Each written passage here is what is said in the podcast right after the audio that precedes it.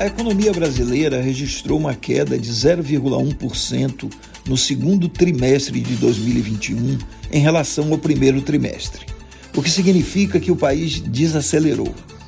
Antes, no primeiro trimestre, havia crescido 1,2%, frente ao último trimestre de 2020. As explicações para a queda são conhecidas.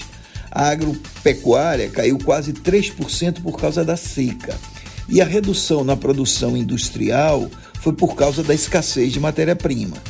É possível que haja retomada do crescimento no terceiro trimestre, mas chama atenção a estagnação no consumo, cuja alta era esperada. No entanto, o que se vê são os primeiros sinais da perda do poder aquisitivo da população por causa da inflação. Chama atenção também a redução de 3,6% nos investimentos, o que mostra que as expectativas do empresariado estão em queda livre. Aqui é preciso dizer que a receita para a economia crescer tem como ingredientes as expectativas positivas, a confiança no futuro e a paz.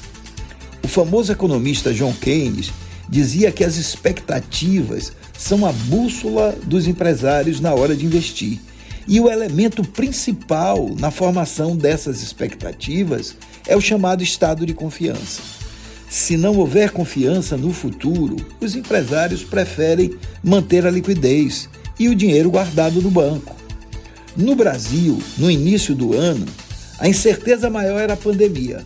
Agora que a pandemia melhorou, a incerteza maior é a economia com a inflação em alta, os juros se elevando, o poder aquisitivo da população despencando e a crise de energia aumentando.